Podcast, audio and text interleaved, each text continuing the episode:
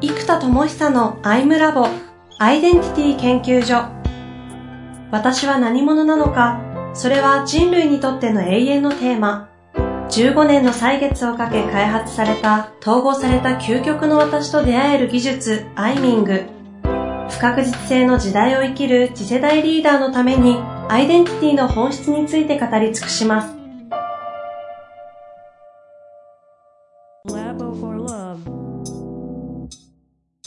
こんにちは、遠藤和樹です。生田智久のアイムラボアイデンティティ研究所。生田さん本日もよろしくお願いいたします。はい、えー、よろしくお願いいたします。相性のトリセツ4月12日にリリースしまして、えー、もう第3回目の収録になりますが、はい。えー、前回はですね、リリース後のテーマで、アイデンティティベースでの時間管理ですかね。あとはそのタスク管理、そしてバイオリズムの管理をする LINE でやり取りができると。まあ、それがそのうち、あの、かわいめのね、その女性のあのアニアニメーションとか、北斗のヘッド組めたりとかいう話もあった中でちょっとワクワクするお話が聞きましたけれども、今日はなんか改めてこうリリースをしてきて、まあ、振り返ってなのか立ち止まってなのかわかりませんが、誰と組むか。そうですね。パートナーシップが重要だという風な形で終わってますのでね、ちょっとこのあたりを紐解いていきたいと思います。そうですね。ここはやっぱり今回やってみて、やっぱりこう失敗した時って、ほぼ間違いなく人だなっていうのは、僕の過去の経験やっぱ全部そうなんですよ。失敗が起きてるのは、出来事とかやり方じゃなくって、人なんですよね。で、なるほど。やっぱり、また相性もあるし、組んじゃいけない人と組んじゃった時にやっぱりアウトだなってやっぱ思うんです。うん。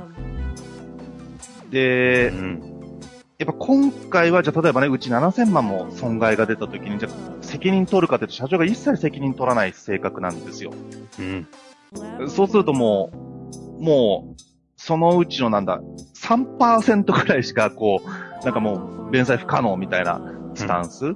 ん、でも、結局じゃあ何が起きてるかっていうと、僕はそこに発注した理由の一個にもあるんですけど、うん、なんか、やっぱり社員が全員辞めたみたいな事件がその会社で起きてるんですよ。うん、過去に2回ほど。だから、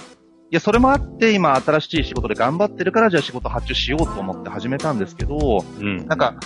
いや、それ全員辞めるわっていうことが、あの、僕も経験したって感じなんですよ。うんやっぱりもう優秀な人がもうみんな辞めるし、みんな離れる。でも今回もう僕の件で、正直やっぱりもう4000万とか7000万とかちょっと意味不明な損害を被っちゃってるので、あのー、僕さすがになんか友人言って言い続けるのも僕もなんだなみたいな気持ちも正直あるし、はいはいはい。だからそれでもなもうなんとかしようと思っちゃう僕もいるわけです。だから向き合っていこうなんて思っちゃってますけど、まあ、それも一個ね、あの、アホみたいな僕らしさでもあるんです。でも、じゃあ、ね、人生の時間で、貴重な時間を誰と過ごすか、誰のために使うかって、やっぱりすごくそこって選択すべきだなと思っていて、その時にね、じゃあ、みんな離れちゃうから、向き合えるのは僕しかいないから僕がややった方がいいし、それが僕の今回の役割だぐらいの気持ちでずっとやってたんですよ。でも、じゃあ子供たちとね、遊ぶ時間取れたかって1年半もほぼ全く時間が取れない状態に。うん。しかもそれはその社長がひどいマネージメントをしたり、あの、自分が無能だと思っては、自分が外したエンジニアを僕のプロジェクトに突っ込んだり、で、僕の方のメインエンジニアが他のプロジェクトで炎上したのをそっち側に入れて、代わりに無能だと判断した方人を僕のところに入れるから、途中で SE が設計変わるって、それだけでもヘビーじゃないですか。確かに、確かに。それを炎上した方にメインの人が行っちゃって、管理もできないし、あの、共有もできない。でもじゃあ、そのメインエンジニアが悪いかっていうと、そういう炎上状態になった組織状態や、それをカバーできる組織が出来上がってない経営課題だと思うんですよ。うん。で、そのエンジニアすごい一生懸命やろうとしたけど、他が炎上しちゃっても手が回らなくって、共有とか管理ができなかった。で、かつ無能な人だったから言い方あれだけども、もう、情報共有がもう一切できないんですよ。うん。だからもう何やってるかもわからないし、何度聞いてもわからない。はいはい。まあだからそういうレベルだったから社長が自分のプロジェクトから外して、で、僕のプロジェクトに当て込んだりしてるわけですよ。うんうん。で、責任取らない、それで破綻しても。だからやっぱり、こう、そういうことが起きたときに、これいつも僕の思う感覚なんですけど、なんか、いや、まさかこの人がこんなことするとはっていうびっくりがないんですね、実は。ああー、なるほど、あるっていう感じ。だから、その感覚がある人とまず組んじゃダメっていうのは、100%間違いないっていうのは、もう過去失敗した事例って全部それ。エネルギーの違和感を覚えていたり、でも僕が向き合わなきゃとか、ここで僕が見捨てたら絶対もう、みんな離れちゃうとか、あ。うんうん。だから僕が、みたいな風になった時に、なんかね、多分僕のエゴなんですよね。なんとかしてやりたいとか、うん。このまんまじゃまずいって勝手に思って、自分にそういう力がね、一応あるから、だからこそとか思っちゃって、勝手に自分の存在意義を感じるシチュエーションに自分のストーリーを作り上げて、うん。で、ハマっちゃってるわけですよ。でもやっぱり問うべきは、誰のために生きるのかね、僕だったらそういう人のために生きるんじゃなくって、やっぱり家族のためとか、もっと本質的に一生懸命頑張ってる人たちのために、やっぱり時間とエネルギーを使うべきだし、あの、うーん、だやっぱりこう、本心から信頼できてないところと、特に大きく組むとかやっぱり絶対 NG だなっていうのは、本当に改めて、もうね、痛烈に思いましたね。ああ。あの、文脈的にも、これから、その、アイアイデンタリーじゃないですけど、まあ、護送船団方式という言い方を、うん木田さんよくされますが、その、小規模の組織がこれからどんどん増え、そしてフリーランスもいっぱい増えていって、そうすると、いわゆる企業体の大きな会社みたいな、ある程度こう、クレジットみたいのが積み上がっていくようなところっていうのは見極めできますけど、あまりの量がありすぎて、そこのクレジットとか信頼が見極められないみたいなことがあったときに、今回テーマにしている、この、なんかこう、違和感とか、その、ビーイングで感じる何かみたいなのがすごいテーマになってくるだろうっていう、ある種こう、社会の流れからしても重要なテーマだと思うんですけど、うん。ただ、この、なんていうんですか、この、あ、あ、やっぱなったなとか、だからそれだけだと何度もこう、そこに対して向き合えない。この中でどうなんですか、この課題は。いや、難しいですよ。だって、一応僕その専門家じゃないですか。はい。いろんなことやってる中では専門家と言っていい、知識と経験があってもやっぱり失敗しちゃうんですよ。うん。やっぱりこれって、じゃあ学生の頃からの友人だからっていうバイアスがやっぱかかってるんですね。はいはい。いや、正直そうじゃなかったら絶対頼んでないって思ってるんですよ。とか、過去そうやって会社がね、破綻するぐらいな出来事が起きてるから、じゃあ、うちが年間ね、い要は2500万ぐらいは発注できるから、じゃあ、それ発注して、ね、伸ばしてこうよっていう、なんか応援する気持ちで始めた。うんでこれ自体は悪いことじゃないと思ってるんですね。正直こう、友人と仕事をすることも応援するってもいいと思うけど、やっぱりその人が、どういう魂として生きてるかというか、そこに共鳴したいのにそこまで踏み込んじゃダメだなっう。うんうん。その人と共鳴する人もいると思うんですよ。あのーうん、なんか正直もう、なんかもう関わるとみんな社員は潰れるし、優秀な人がみんな離れちゃってるから、まあね、誰と共鳴するかわからんけども、少なくともいると思うんですね、そういう人は、うんうん中には。うん。やっぱその相性もあるし、エネルギーがあるから、強く組むときやっぱり、そこうん。なんか、これをネタという言い方にしちゃいけないですけど、うん。その方と相性の取説とかやったら何が見えるか、ちょっと興興味深いところではありますね。そうですね。ただ、えっと、自己認知がずれてる場合が多分にあるから、どうしてもこういうね、アセスメントって、質問に答える時の自己認知がずれていれば、で、これってもう修正のしようがないじゃないですか。そうですね、確かに。そう。で、例えばそれを、なんか、嘘か本当かみたいな結果を入れたとしても、入れたとしても、じゃあ、正答率が8割ですとか、嘘をほとんど言ってませんとかっていうことは出せるけど、じゃあ、どこにおいて嘘か嘘じゃないかっていうのを指摘するのは非常に難しい。うん。っていうか、まあ不可能なんですよ。なので、じゃあ結局アセスメントっていうのはできる限界っていうのは、その人がそうだと感じて答えた内容でしかやっぱり作れない。タコ分析は一個、この後出すツールの一個にあるので、うん。タコ分析をすると、もっとなんか、客観的なものも見えるようになってきますね。うん。このパートナーシップとか、その人の信頼をどうって話はなんか、あれですね、この間中国、あの、出張行ってきて帰ってきたばっかなんですけど、向こうってもう、そのアリペイとかあの辺が全部、その人たちのスコア管理してるじゃないですか。うん。うん。シェアサイクルとかの貸し借りとかをちゃんとしてるかとか、銀行口座、光熱費払ってるかで、こう、全部が数値化されてるんで、そういった側面での、その人の社会における信頼性っていうのを可視化しようみたいな。うん。それ一つのアプローチですよね。はいはい。ただ、そんな中で、ちょっとこう、生田さんのアプローチってなんかそうはならなそうだなって中で、あのね、一個あると思ったのが、えっ、と、これ難しいんですけど、一つの業界団体みたいなものを作って指標を作る。特に開発会社ってやらかしてる会社ってやっぱり何度もやらかしてるんですよ。なので、えっと、その会社の信用度が高いかどうかを、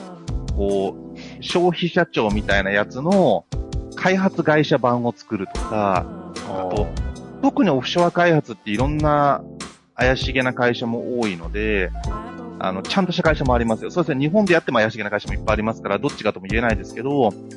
本当にちゃんとやってくれてるのがよくわかんないところも多くて、やっぱ失敗事例もすごく多いんですよね。うんうんあのーで、それは文化の違いによる失敗もあったりしますから、だから、なんかやっぱそういったものを、信用データみたいなものを作る第三者機関みたいなものを作って、そこに問い合わせると答えが返ってくるみたいな。あうん。で、あとはやっぱりレビューサイトが一個かもわかんないですよね。あ、なるほど。うん。だからレビューサイトの場合難しいのが、えっと、その誹謗中傷になってしまうと、えっと、それこそ名誉毀損みたいになり得るじゃないですか。ええただ、ただね、例えばじゃあ、うちみたいにそんな何千万も損してたら、普通に事実を言ったらそれ誹謗中傷じゃないですか、もはや。事実だけど。うんうん 事実がひどいんだから。うんっていうことになっちゃうから、えーおそらくレビューサイトをしたときに、会社間の取引だと会社は書けないんですよね、実は。それを。なので、信用情報として裏っ側にデータがあって、それを公開されてないデータだったら大丈夫です。購入できるデータとか、うん。あの、まあ、本当にやるんだったら弁護士さんにちゃんとその辺はした方がいいですけど、あの、公共性がないやり方だったらありだったりしますが、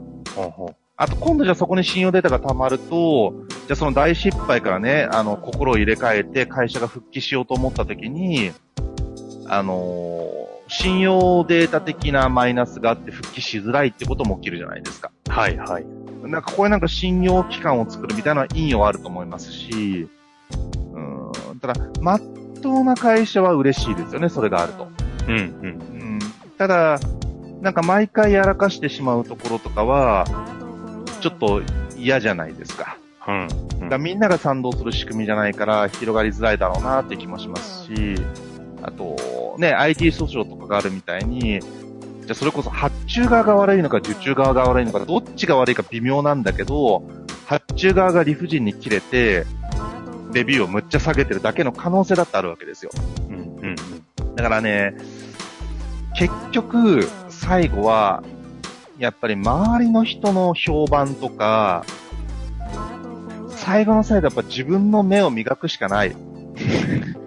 本当に。まあでもそうですよね。うん。そう。難しい。だから僕も、ある人から見たら、あの人と絶対仕事ししない方がいいよと思う人もいると思うんですよ。うんだし、あの、人ってそれぞれ捉え方があるからね。だから、それはお互いに多分そうだというのが絶対どっかにみんなあるから、うん。ええ。あのうん、なんか、えーなんつうのかな。だから難しいですよね。しかもこの判断で、その経営の根幹が崩れちゃうみたいなことってあるから、うーん。ねなんか物買ってね、それが壊れたとかならまだいいですけどね。なんかやっぱ経営そのものが、ね、うちだって本当に、もう本当僕じゃなかったら普通に倒産して普通に自己破産ですから、うん。本当に7000万とか普通だったらそうですよ。ぐらいのレベルのことを被っちゃってるわけだから、うーん。やっぱり難しいですね。これはね、本当に、あのーまあ、ただやっぱり見、見ればわかるなっていうのは、経営者の自己一致その仕事に経営者が魂込めてるかとか好きかとか、何のためにやってるかっていうホワイの部分、魂の部分っていうのはやっぱごまかしが効かないから、それやっぱりね、至るところに出てるんですよ。うんので、やっぱそこが間違いないなと思いますね。魂の不一致。そう、不一致。事故に。その事業と経営者のそれが自己一致してるか？あその事業と。そうすれば、自分と性格合わなくても業務がすごかったらいいじゃないですか。うんうん。でもその業務が本当に遂行されるかとか、クオリティが高いかは、経営者がその事業と自己一致してるかどうかによるんですよ。本当に。なるほどね。うんここの見極めだけは、なかなかアプリ、うんぬん開発ではクリアできない人間のなんか最後の目利きに残りそうな感じがしますけど。そうですね。やっぱすごい難しいですよね。一応ね、経験値では僕はかなり社会的には高い方だと思うんですよ。えそれでもね、やっぱりバイアスかかって、まあ、ただちょっとね、考えがちょっとね、青臭いところがあるから、何？ちょっと、友人と仕事をするのが好きとか、なんか、失敗してもじゃあ上乗せしてチャンスを与えてやってみようとか、まあ、今回そういうのが全部裏目に出ましたけど、でもそれがやっぱりうまくいく事例もやっぱ多いは多いんです。うんまあ、てか、基本9割方それでうまくいってきてるから、やっぱそういうポリシーまで今回の経験で傷つけちゃダメだなと思うんですよ。うん。なるほどね。そう。ただやっぱり、ポリシーとか、通り一辺倒にああするコースじゃなくって、本当に誰と働くかとか、誰のために時間を使うかとか、誰と生きるかとか、もうこれは本当に大事だっていうのを、もうね、本当に痛烈に思います。うん。だこれ本当ね、いや人生なんていつ何があるかわかんないわけですから、本当に誰と生きるか。うーん。特にね、その、やっぱり悲惨な状態を作る人と関わっちゃうとね、今回も正直に彼にも言ってるんですけども、完全なブラックホールだったんですよ。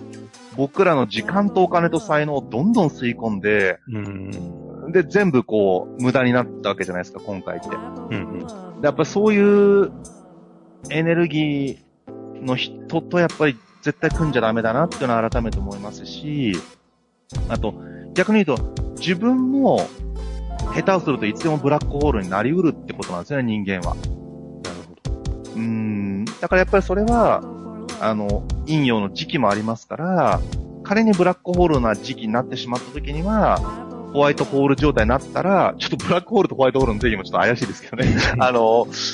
えーなったらやっぱりその恩返しをちゃんとすべきだと思うし、うん。これはバブラブラックホールになるのは、その人の持ったそもそもブラックホールさって話ではなく、バイオリズム的なものだって話なんですか？やっぱり両方だと思います。元々の特性として、やっぱりそういうタイプの人もいると思いますね。だから今回僕が関わった人のところは、まあ本当に社員が全員辞めるみたいなことが、ね、何度も起きてるし、あのーうん、内外ともトラブルがやっぱり多いみたいだから、うん、やっぱりそういうことを引き起こすようなあり方とかエネルギーだから必然起きてるんだと思うんですよね。うん。なるほど。うん。だからやっぱそれはやっぱり、なんていうのかな。本当にあり方、ビーイング、アイデンティティ、エネルギーが現実を引き起こしている感じはやっぱあるので、やっぱり僕ももう一度、ちゃんとそこを見る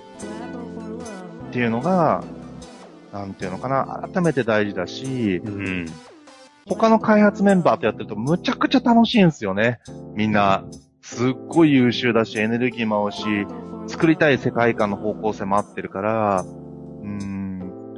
やっぱりその黄色的な僕は特にだけど、楽しいかどうかっていう意思決定は改めてすごい大事。ああ、なるほど。うーん。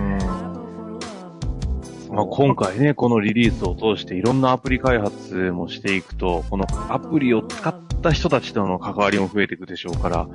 今後さらにパートナーシップの重要性は増えていくでしょうしね。そうですね。まあ、深くパートナーシップを組むっていう話とまたね、例えばセミナーで出会うっていうのはまたね、距離感もありますから、はい。様々ですけど、うーん。ただやっぱりね、人と人っていろんな距離感って大事だなっていうのはいつも思いますね。なるほどですね。いや、改めてねリ、リリースしたからこそこの振り返れるような話だと思います。そうですね。これは一つの生田さん、生田さんをね、こう通してみた、なんか、我々からしたら教訓でもあるので、ね、ここから多く学び、いやー、僕も出していきたい学びましたよ。そうね。まあやっぱこれを笑い飛ばせるようにさっさとしないとですいね。や、ね、いや、みんなね、応援してますので、ぜひ頑張っていと思います。さて、というわけでね、今日はこの辺りで終わりたいと思いますが、うんえ次回、このリリースから通して4回目になりますけれども、そうですね。次回行くとしたら、そうだな、社会システムとか発明家的な事故っていうのはどっちみち出てるので、やっぱり第2位のイノベーター的事故。あ第2のイノベーター事故。こっち赤なんですよね。この自分が今まで走れなかったんですよ。もう発明家として発明品を形にしてない限りね、すべてが回らなかったから、そう、だからもう一度このイノベーターっていう自分。が、じゃあ果たしてここからどうするかどうしたいかっていうのは、あの、本当にリリースしたばっかりだからまだ全然考えられてないので、ちょっと次回それはなんか、セルフセッションっぽく、なんか話しながら感じながら話すみたいな、なんか、そんな感じで、あの、イノベーターの事項をちょっと扱ってみたいですね。なるほど。いいですね。うんじゃあ次回はね、イノベーター都市の事故のセルフセッション的なところ、久々ですね。そうですね。やっていきましょう。というわけで、はい。本日もありがとうございました。はい、ありがとうございます。